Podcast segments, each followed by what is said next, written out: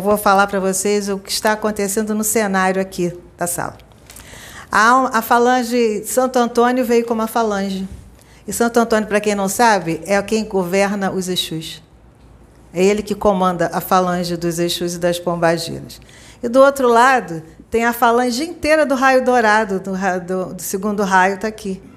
E eles estão trabalhando em dimensões diferentes, fazendo trabalhos aqui, limpando todo mundo. Então a mensagem está muito interessante. Tá? Então vamos nós. Irmãos, que dia magnífico! Todos os trabalhadores do segundo raio, o raio amarelo dourado, aqui estão energizando, limpando, curando e equilibrando suas vibrações, seus pensamentos, varrendo de suas mentes e de sua essência o que ainda possa estar atravancando a sua total entrega para o trabalho da noite de hoje, que já começou a transmutar suas almas, suas auras, para que a absorção da luz divina reative as centelhas que permaneciam inativas. Respirem esta luz. Sintam-na entrando em seus corpos, penetrando em cada órgão, cada célula, removendo, reconstruindo e assim fazendo-os redescobrir, se, de, se redescobrir, fazendo-os se redescobrir, se aceitar, se perdoar, se modificar com compreensão e total discernimento a partir de agora. Quando jovem, vivi intensamente. Nasci em berço de ouro. Tive todas as oportunidades que as pessoas muito abastadas proporcionam para seus filhos. Fui convocado para lutar em guerras santas em nome da fé cristã que jamais respeitou as crenças de outros povos, insistindo em dominá-los por considerá-los bárbaros. Quanta matança inútil, quanto sangue derramado em vão por conquista e poder e falsamente utilizando o nome de Cristo e de Deus em vão.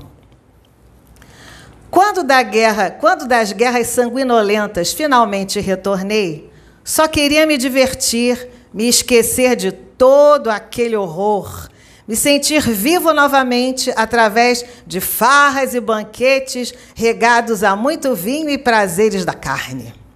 Entretanto, isto não me satisfez, pelo contrário, só me deixou mais vazio por dentro, pois deveria haver outras coisas a serem feitas para que me sentisse verdadeiramente vivo e útil para o único e verdadeiro Deus. De repente, fui tocado pelo Divino Espírito Santo. Minha perspectiva de mundo se modificou completamente e pude me conectar com as dores dos fracos, pobres e mal afortunados e mal afortunados. Percebi que teria condição de ajudá-los através da fortuna de meu pai. Porém, havia exigências familiares. Sim, teria que trabalhar com meu pai para cada vez mais multiplicar nosso ouro, joias e bens. Mas já pejado pelo Espírito Santo, despertei para o verdadeiro amor universal e a caridade comecei a fazer, sempre guiado pelos enviados angélicos que passaram a me guiar e intuir por ordem do Pai maior. Estes benditos ensinamentos abriram minha visão de mundo, fortificando a minha fé. Quando o chamado de Deus ocorre, é um caminho sem volta. Principalmente quando minha missão de ser um missionário, um religioso sem dogmas mundanos, apenas pregando ou é dando que se recebe. Reneguei minha origem e, me, e, na simplicidade, passei a viver trabalhando em prol dos desvalidos e defendendo os animaizinhos da natureza. Construí minha própria igreja, fundei minha ordem religiosa e continuei a regimentar inúmeros seguidores que, na total simplicidade, também optaram por viver. Fui discriminado e agredido por onde passava, porém na obra de Deus, mergulhei de cabeça incomodei muitos poderosos até chegar Roma, até chegar a Roma a pé e ser recebido mesmo maltrapilho e sujo pelo Papa Inocêncio III, que do seu trono dourado se levantou, meus pés beijou, autorizando e abençoando a ordem franciscana que passei a propagar por toda a Europa. Jamais repeli ou sequer duvidei de meu chamado, da verdadeira vocação. Saibam que naquela época, assim como hoje, nunca foi fácil trabalhar em prol da obra do Pai. É um trabalho árduo, sofrido, discriminado e, ao mesmo tempo, compensador, pois, apesar dos escárnios, das críticas, das perseguições, vale a pena superar cada pedra, cada espinho, cada sofrimento e cada ferida. Como é sublime ser um emissário de Deus.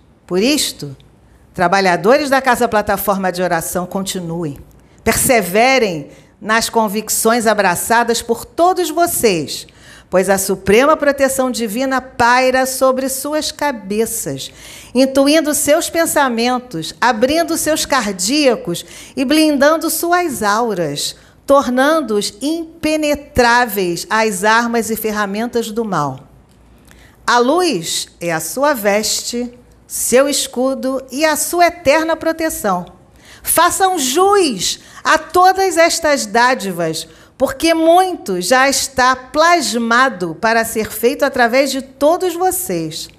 Seu trabalho está só começando, meus irmãos, irmãozinhos da luz e guerreiros de Jesus. Francisco de Assis, e ele está pedindo que eu faça uma coisa, eu vou fazer agora. Eu vou pedir que todos vocês se levantem. Que todos vocês se levantem. Deem as mãos. Ele está pedindo aqui. Ele está pedindo aqui. Então vamos nós. Obrigado, meus irmãos. Unam-se cada vez mais à fé de Jesus, Ele está conosco. Acredite, Deus existe. Graças a Deus.